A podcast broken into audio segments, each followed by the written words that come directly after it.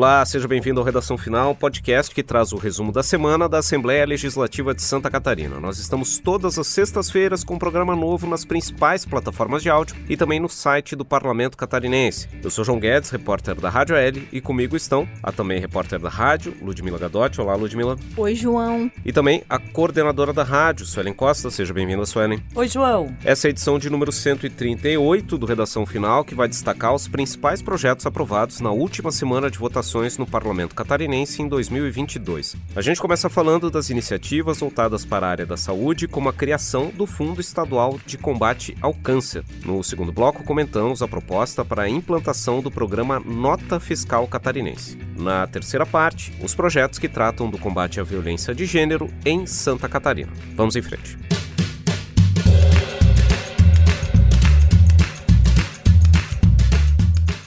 Muito bem, o nosso primeiro destaque é um projeto de lei aprovado em plenário que busca reservar recursos para o combate ao câncer. Que proposta é essa, Suene? Oi, João. Essa medida que foi aprovada pelos parlamentares, agora aqui na Assembleia Legislativa, é, se trata de um projeto de lei complementar que vincula o fundo à Secretaria de Estado da Saúde, ou seja, vai ter um fundo específico que vai ser monitorado, gerido pela Secretaria de Estado da Saúde, fazendo com que recursos específicos sejam aplicados em ações de prevenção e combate ao câncer aqui no estado. A arrecadação destinada a essa iniciativa, a esse fundo, contará com 5% da receita bruta do ICMS sobre cigarros, cigarrilhas, charutos e derivados do tabaco e bebida alcoólicas e 3% do incidente sobre agrotóxico e também defensivos agrícolas. O fundo também pode ter aí a destinação de verbas de dotação orçamentária do próprio Estado, obviamente, o Estado pode aplicar ali, doações, repasses, subvenções ou ainda contribuições de pessoas físicas ou jurídicas,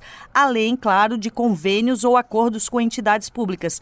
É que o fato de ser o fundo faz com que ele tenha essa capacidade de estabelecer convênio, de receber doação, seja de empresa, seja de pessoa física. Então facilita que ele consiga, esse fundo consiga receber esse dinheiro, esse montante, para que seja aplicado no combate e na prevenção ao câncer. Para coordenar as ações do fundo, está previsto ali na matéria né, um conselho consultivo com membros dos órgãos da Secretaria de Estado da Saúde, Secretaria de Planejamento de Orçamento, Ministério Público e Conselho Regional de Medicina e também membros da sociedade civil. O projeto de lei que foi aprovado segue agora para a sanção do governador de Santa Catarina. Esse projeto foi aprovado na última sessão de votações do ano, no, na terça-feira, dia 20 de dezembro. E depois da ordem do dia, depois da sessão, a gente conversou com o autor dessa proposta, o deputado Neudi Sareta, que falou justamente dos objetivos dessa iniciativa para a criação do Fundo Estadual de Combate ao Câncer. Vamos ouvir o que disse o deputado Neudi Sareta. Nós vínhamos lutando já há muito tempo, junto com as associações, para criar em Santa Catarina também o Fundo Estadual de Combate ao Câncer, que vai garantir um recurso específico para as ações de combate ao câncer. Há uma altíssima incidência do câncer em Santa Catarina, já tem outros estados que têm iniciativas semelhantes semelhantes e acredito que hoje foi um, um momento muito importante, uma vitória nessa luta de todos aqueles das entidades, das organizações também de todos os pacientes que lutam contra esta doença. Muito bem, a saúde também é tema de um outro projeto aprovado na última votação do ano, no dia 20 de dezembro.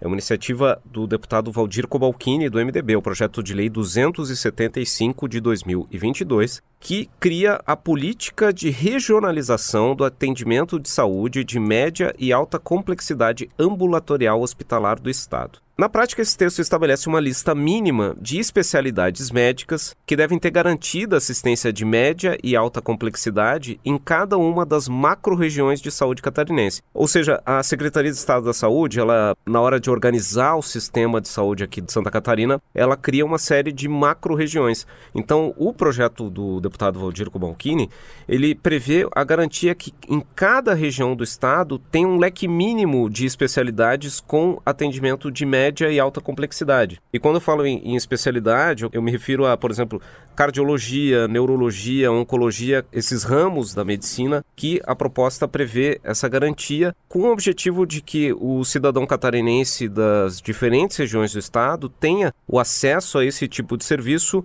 em locais próximos à sua residência, né? O que reduz as despesas do cidadão, do paciente e também tem uma ideia de aprimorar a alocação dos recursos públicos do Estado na área da saúde. Essa proposta também prevê que essa ideia de aumentar a regionalização dos atendimentos de média e alta complexidade deve mobilizar um aumento da estrutura pública de saúde, mas também pode envolver contratos e convênios tanto com unidades de saúde filantrópicas como também com unidades privadas. E ainda falando nessa área da saúde, um outro projeto que foi aprovado aqui na Assembleia Legislativa na terça-feira trata da questão das clínicas de estética, né, Ludmila? Isso mesmo, João. É o projeto de lei número 324 de 2020, de autoria do deputado Coronel Mocelin do Republicanos. Essa proposta aprovada pelo plenário da Assembleia Legislativa nesta semana, ela regulamenta o funcionamento dos centros de saúde estética aqui em Santa Catarina. O objetivo é estabelecer parâmetros sanitários para a proteção da população que utiliza esse tipo de serviço. A iniciativa prevê então uma série de normas, como a exigência de alvará sanitário de funcionamento e de um profissional responsável com formação superior na área de saúde e especialização em saúde estética.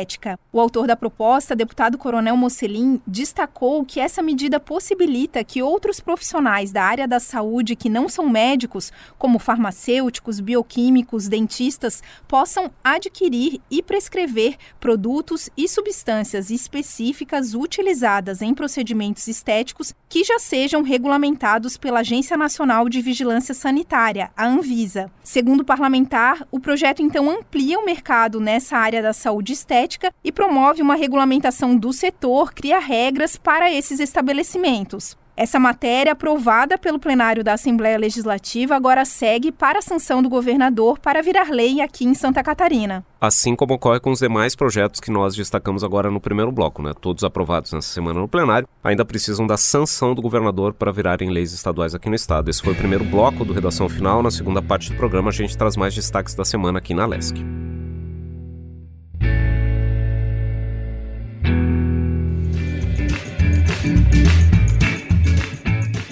Muito bem, ainda falando dos destaques da última votação do ano aqui na Assembleia Legislativa, a gente vai falar de uma proposta que os parlamentares aprovaram para a criação do programa Nota Fiscal Catarinense. Era o projeto de lei número 16 de 2019, que prevê a implantação de um sistema em que parte da arrecadação do ICMS é revertida de volta para o contribuinte, mediante a inclusão do CPF na nota fiscal, exemplo do que já ocorre em outros estados aqui do Brasil, por exemplo, como Rio Grande do Sul e também São Paulo. Ainda de acordo com essa proposta, os recursos também poderão ser vertidos para entidades assistenciais. O objetivo nesse caso é incentivar o contribuinte a pedir a nota fiscal, o que representa também uma garantia da arrecadação e a participação maior da comunidade no processo de combate à sonegação fiscal aqui em Santa Catarina. Esse projeto de lei ele estabelece as normas gerais para a operação desse programa aqui no estado de Santa Catarina, mas ele também prevê que a Secretaria de Estado da Fazenda é que vai fixar as regras específicas para tratar, por exemplo,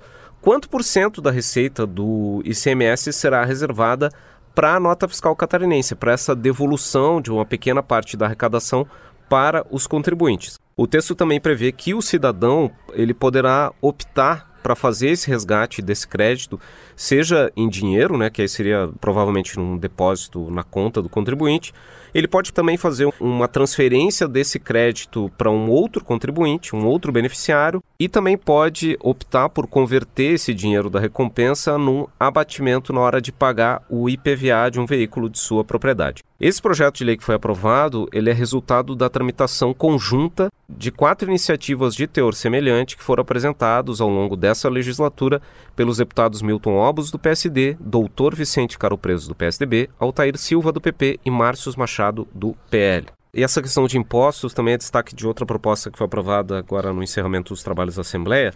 É uma iniciativa que trata do imposto do ITCMD, o imposto que incide sobre as heranças, né, Ludmila? Exatamente, João. É o projeto de lei número 214 de 2022, de autoria de três deputados: Bruno Souza, do Novo, Gessé Lopes, do PL e Milton Obos, do PSD. Esse projeto, então, passa a permitir o parcelamento do crédito tributário do imposto de transmissão, causa-mortes e doação de quaisquer bens ou direitos, o ITCMD, em até 48 meses. De acordo com a proposta, o prazo ainda pode ser ampliado por meio de decreto para até 60 meses. E esse imposto, o ITCMD, também é objeto de um outro projeto de lei aprovado nessa semana, o PL número 39 de 2022, que é de autoria do deputado suplente Silvio Drevik, do PP. Nesse caso, o projeto prevê uma atualização da tabela das alíquotas do ITCMD aqui em Santa Catarina. O deputado suplente Silvio Drevik, que assumiu durante alguns períodos aqui nessa legislatura,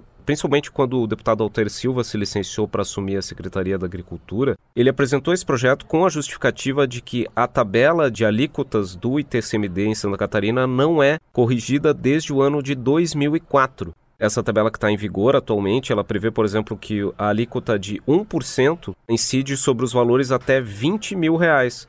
E, por exemplo, a alíquota de 3% ela incide sobre os valores de 20 mil a 50 mil reais. Com essa proposta aprovada agora na Assembleia Legislativa, por exemplo, a alíquota de 1% que hoje vale para os valores até 20 mil reais, ela passaria a ser válida para os valores até 51.416 reais e essa correção também é feita para as demais faixas. Né? No projeto aprovado, prevê a alíquota de 3% para os valores entre 51 mil e 128 mil reais, a alíquota de 5% para os valores entre 128 mil e 385 mil reais e a alíquota de 7% para os valores acima de 385 mil reais. Bom, e também foi destaque essa semana a aprovação de um projeto que busca incentivar a permanência dos jovens no campo, né, Sônia? Exatamente, João. É uma proposta de autoria do deputado Valdir Cobalcini, do MDB, que prevê o uso da educação e de inovações tecnológicas, de informação e de comunicação, para fazer com que o jovem permaneça, né, trabalhe, atue, consiga fazer a sua subsistência dentro do campo. O nome do programa é Programa Estadual Jovem Empreendedor Rural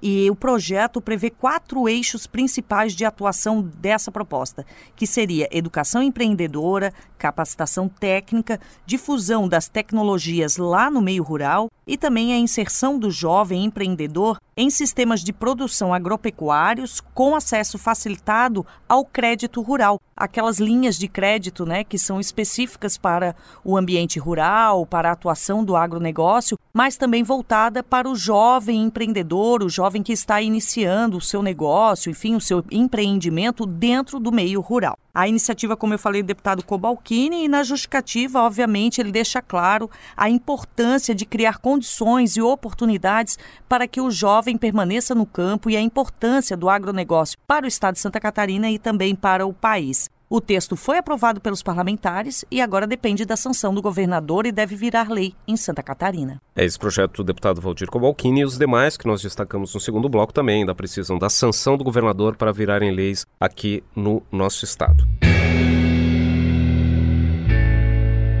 Esse foi o segundo bloco do Redação Final. Na terceira parte do programa, a gente traz mais destaques da semana no Parlamento Catarinense.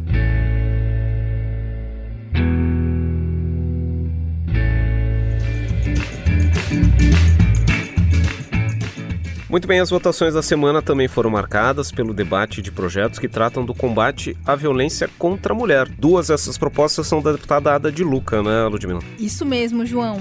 O projeto de lei número 191 de 2019, aprovado pelo plenário nessa semana, cria o Fundo Estadual de Combate à Violência contra as Mulheres. Essa proposta tem o objetivo de financiar ações que tenham como foco o enfrentamento dessa questão. De acordo com o texto, o fundo será formado por recursos de verba destinada pela Lei Orçamentária do Estado, também de doações de organismos e entidades, além de pessoas físicas e jurídicas, ainda de 2% da arrecadação do ICMS sobre produtos cosméticos e também do valor de multas administrativas aplicadas a agressores. Esse fundo estadual, então, vai ser destinado à implantação e aprimoramento dos serviços e equipamentos necessários para o enfrentamento da violência de gênero aqui em Santa Catarina. De acordo com a justificativa do projeto, a proposta visa criar um orçamento próprio para fomentar políticas públicas específicas voltadas ao tema.